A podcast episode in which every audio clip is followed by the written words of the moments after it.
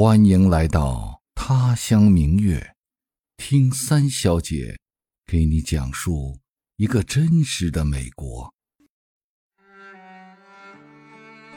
嗨，听到我声音的亲人和朋友，你好吗？我是三小姐小黎。这两天国庆节放假，你是在外面旅行看世界呢，还是舒舒服服的宅在家里歇着？反正总归是轻松愉快的吧。我这个周末虽然也窝在家里，可是没怎么休息好。嗯，其实这也算是美国生活的常态吧，就是周末比上班时候还累，因为一到周末，孩子们可能会有各种各样的活动啊，大人也得干家务，打扫卫生、洗衣服、买菜、给车加油、收拾收拾花园、修修补补什么的，就总感觉睡不够。比如说昨儿吧，周六。我家老二的校长跑队有比赛，早上六点就要到校集合，我们就得四点多起床，吃完早饭送他去学校。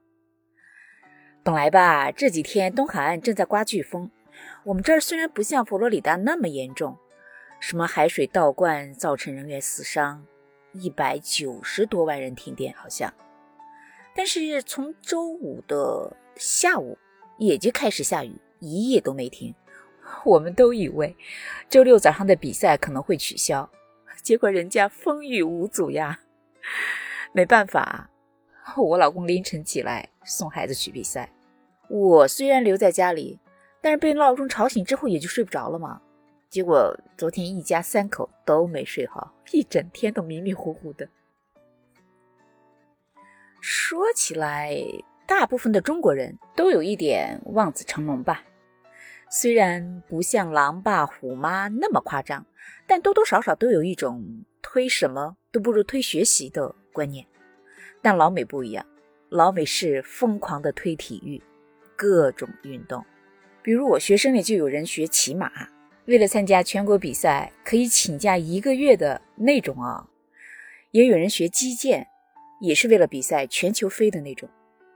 除了这种小众的运动。大众体育那就更不用提了，什么橄榄球、篮球、足球、网球、棒球、曲棍球、冰球、高尔夫球、滑雪、滑冰、游泳、跑步等等等等，不说人满为患吧，门庭若市那是肯定的。虽然都是推，但中国人推孩子学习呢，只是推孩子；老美推孩子搞体育呢，是父母先得推自己。再带动孩子一起参与。记得我们家老二刚上小学的时候，有一个家长挑头自愿当教练，组织他们几个同学呢去参加足球比赛。但是缺一个 manager 经理。我老公呢踢过很多年的足球，他自己觉得有点经验，就自告奋勇的去做了。这一做就做了三年，负责排练训练的时间表，协助教练做运动。和孩子们的家长沟通，通知比赛的时间、场地，组织赛后的庆祝，安排家长带休息时候吃的零食等等等等，有很多琐碎的事情，占了不少时间。但是呢，每周带着孩子去训练比赛，也度过了很多美好的亲子时光。现在想起来，还是觉得很值得的。我姑娘他们参加的呢，是我们当地的县足球联盟的比赛，简称呢 MSI。足球呢，在美国是非常普及的一项运动，不管是男孩还是女孩，从小学到大学，各州各县都有各种各样的联盟。我孩子他们参加的那个足球联盟呢，是一九七一年成立的，已经有五十多年的历史了。他不管是从上层的管理人员，到比赛的裁判，到每个球队的教练和经理，基本上都是由家长义务承担的。他的目标就是为所有年龄和水平的孩子提供一个踢足球的锻炼身心的机会。目的呢，是为了培养兴趣，而不是参加比赛，是非常活跃的一个课后活动。我们这个县每年就有一万五千多个大大小小的不同年龄阶段的孩子们参加。他们这个联盟啊，一共有四个级别的活动。第一个叫 recreational，就是娱乐赛，这种是参加人数最多、最轻松愉快的，也就是我家孩子参加的那种。这种比赛是没有任何参赛的水平要求的，你只要喜欢，只要能组起来一个队就能参加。而且比赛的时候呢，要保证每个孩子都能够上场，必须有踢够半场的时间。所以他们这个球队呢，是致力于发展孩子们的兴趣，享受足球运动带来的乐趣，重在参与，而不是为了比赛。这一点非常非常的不一样。嗯，而且他们这种比赛的场地的大小啊，上场人数的多少啊，球门的大小和数量，都是随着年龄的增长而不同的。比如说四五岁的小小孩吧，场地呢只有半个篮球场那么大。但是有四个球门，场地的每个边都有一个很小的球门。一个队呢只有几个孩子上场，没有守门员。这种比赛就让小孩们进球更容易嘛，就激发他们那个刚接触足球时候的兴趣。再往上一点的比赛就略微正式一点，就比如说我孩子他们的小学一二年级的这种，场地呢只有标准场地的四分之一，差不多，嗯。球门也是很小的，但是呢，它就只有两个球门，而且呢是有守门员的。我记得我们老二第一年去踢球的时候才小学一年级嘛，才训练了两次就要去比赛，站在场地上都摸不着北。他们的对手其实跟他们一样懵，连哪边是自己家的球门都搞不清楚，踢着踢着就把球踢进自己家的球门里进去了，特别可乐。我记得有一次我没去看现场，回来以后呢，我老公就给我夸说老二今天发挥超常，一场比赛踢进了三个球。我就正打算表扬他一下，然后就听见我们孩子重重的跺了一下脚，说：“嗨，哦，最后一个球踢到我们这边的球门里去了。” 他当时又生气又后悔的那个模样，我一直记得。我们这个当地的足球联赛的第二个级别是 Classic，就是经典联赛。这个呢就要需要有一点基础，有水平要求，需要通过 Try Out，就是试训才能够参加的。当然，投入的训练时间也就更多。他们是要参加当地的比赛和锦标赛的。嗯，第三个级别叫 Academy Travel，这个是最高的级别，是有专业的教练带领的。就有非常严格的训练，常常要到外地去打比赛，所以才叫 travel，就旅行嘛。这个级别的球员每个星期都要训练好几天，每天要好几个小时，每年呢要训练够十个月。他们呢就既要参加本地的比赛，还要参加跨地区的这种 travel 的联赛和国家的足球联赛。算是很专业的一种活动了。第四种呢叫 Top Soccer，顶级足球，听起来好像更厉害一些。实际上呢是为三岁到二十一岁之间具有不同的智力和身体缺陷的人专门设立的一项活动。比如说那些有发育障碍啊、学习障碍啊、自闭症啊、唐氏综合症啊、肌肉萎缩啊。甚至脑瘫什么的这些孩子，只要你愿意，就都可以参加这样的特殊的队，也让他们能够学习一种新的技能啊，增强体质啊，培养他们的自信。最重要的是能够享受踢足球的这个机会和快乐。我们家附近呢有一个高中，两个初中。啊，就有很大的一片草坪，被县里的足球联盟呢用来当那个娱乐赛的场地。每个星期六都会有不同的球队到那儿去比赛，路两边停满了车。昨儿下着雨，比赛也是照常进行。因为这种比赛用的场地很小嘛，所以那片草坪上就有九个场地同时打比赛。虽然昨天下着雨，大多数的爸爸妈妈都在车里等着，但是球员啊、裁判啊、教练啊，还有经理是要到场的嘛。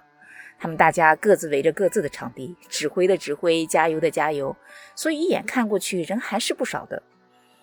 也有一些爸爸妈妈穿着很厚的外套，打着伞在场外等着，给下场休息的孩子准备好毯子和厚衣服。我呢是跑步的时候顺便 溜达过去看，我就顶着雨，很有兴趣的停了好一会儿，拍了一些照片，又录了一小段录像。等我整理好了，放上来给你看。那时候雨已经下了好一阵子了，孩子们身上都湿透了。可是不管小男孩还是小女孩，都好像根本就没有意识到这个在下雨，踢得热火朝天，喊声震天呀，此起彼伏，吹着就从这一头跑到那头，又从那头跑回来。虽然他们的技巧非常的幼稚，也没有什么配合啊、战术啊。但他们的热情真的是很感人的。有一个小女孩特别好玩，她是一个守门员她可真的是尽职尽责呀！不但很坚定地站在球门前，而且还大大的伸着两条胳膊，一手抓着一个门框，不停的左右来回移动身体，你就感觉他能够随时背着那个球门跑路，你知道吗？那架势。真的是有一点，如果你想破门，就得从我身上踏过去的那种气场。反正我看了半天，被他那一本正经的样子惹笑了，让我想起我家孩子小时候踢这种比赛的场景，特别感慨。我忍不住拍了张照片，也放在文稿里。我们家老二呢，踢了三年的足球，当过前锋，也当过后卫，还守过门。渐渐的呢，从两眼摸黑到能够带着球过人，多多少少学了点技术吧。当然，最主要的对我们来说是锻炼了他的身体，增加了我们的亲子时间。现在想起来还是非常美好的回忆。但对他来说，是真的很享受、很享受和朋友们在一起玩的那种时间。因为每次去比赛都像是去野营啊，球踢的好坏咱先不说。反正吃吃喝喝、说说笑笑那是少不了的，而且每年赛季结束的时候，球队还会找一个甜品店办 party，颁发各种奖项，什么感动奖、最大进步奖、最好比赛风格奖、最佳球员奖、跑得最快奖等等等等各种名目吧。总之，人人有份，充分体现了老美那种鼓励为主、重在参与的理念。在球队的聚会上呢，你就看到一群小姑娘拿着奖励，吃着东西，叽叽喳喳说个不停，小店里一片欢声笑语啊。家长们呢，你看也就坐在一起说说话、聊聊天儿，是非常温馨快乐的时光。嗯。后来呢，因为我们搬家嘛，就换了学校，他那个新学校的足球队当时已经就满员了，所以我们家老二就去参加了篮球队。他们的篮球队也是由同学的家长组织的，他同学的爸爸妈妈都是普林斯顿大学毕业的，爸爸是白人，妈妈是有华裔血统的。他们两人以前也都是在校篮球队打球，所以呢，现在就全家人一起上阵，爸爸当教练，妈妈当经理，他们家姊妹三当球员，再加上几个同学就组成了一个队。他们是同班同学嘛，我们又住在一个社区，就很近，走路就能串门的那种，所以几个小孩很快就成了好朋友。除了一起在球队训练啊、打比赛啊，还经常一起聚会和 sleep over，连带的我们大人也就成了朋友。其实像他们家这样的家长，在美国是比比皆是的。嗯，不光是篮球、足球，其他各种运动。尤其是初级的，都是由家长自发组织的。实际上，别说爸爸妈妈像他们那样直接参与孩子的运动，光是日常的接送就要付出大量的时间和精力。我有个朋友的孩子学游泳，每天早上五点起床去训练，大人就得跟着五点起床准备早饭、接来送往，白天还得上班，天天这样啊。从小学到中学，再到高中，十几年下来，不能自推没有毅力的家长是做不到的。反正我是做不到的。所以你看，可见老美对推体育有多疯狂。其实我们也算是入乡随俗吧，虽然没有老美那么疯狂的推，但也从小送孩子去做各种运动的。除了足球和篮球，我家小孩还学过柔道，常常去外州比赛，甚至还去过法国打比赛。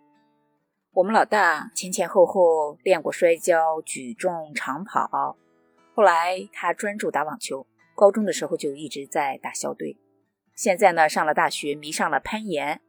是他们学校攀岩社团的头。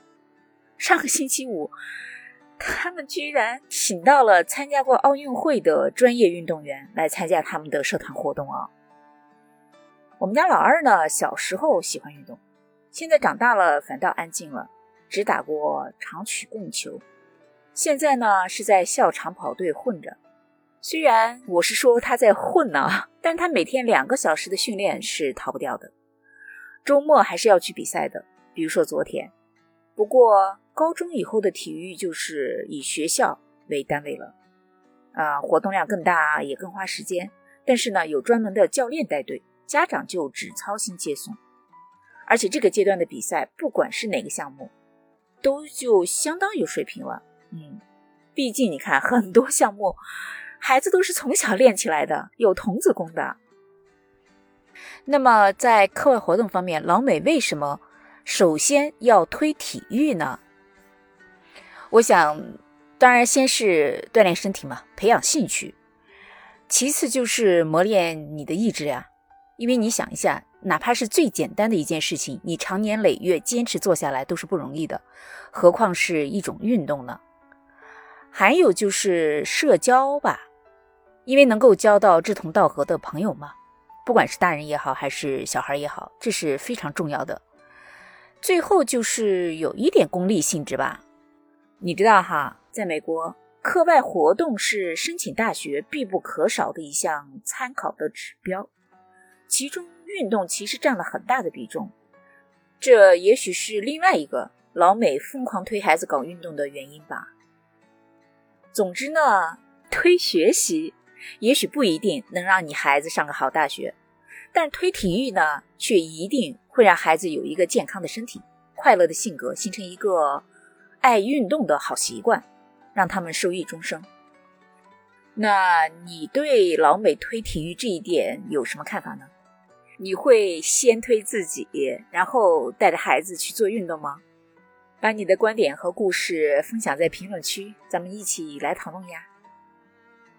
说到这儿呢，今儿关于老美推体育这个话题到这里就结束了。非常非常感谢你对我节目的留言、点赞、评价和分享。那咱们下次节目再见，拜拜。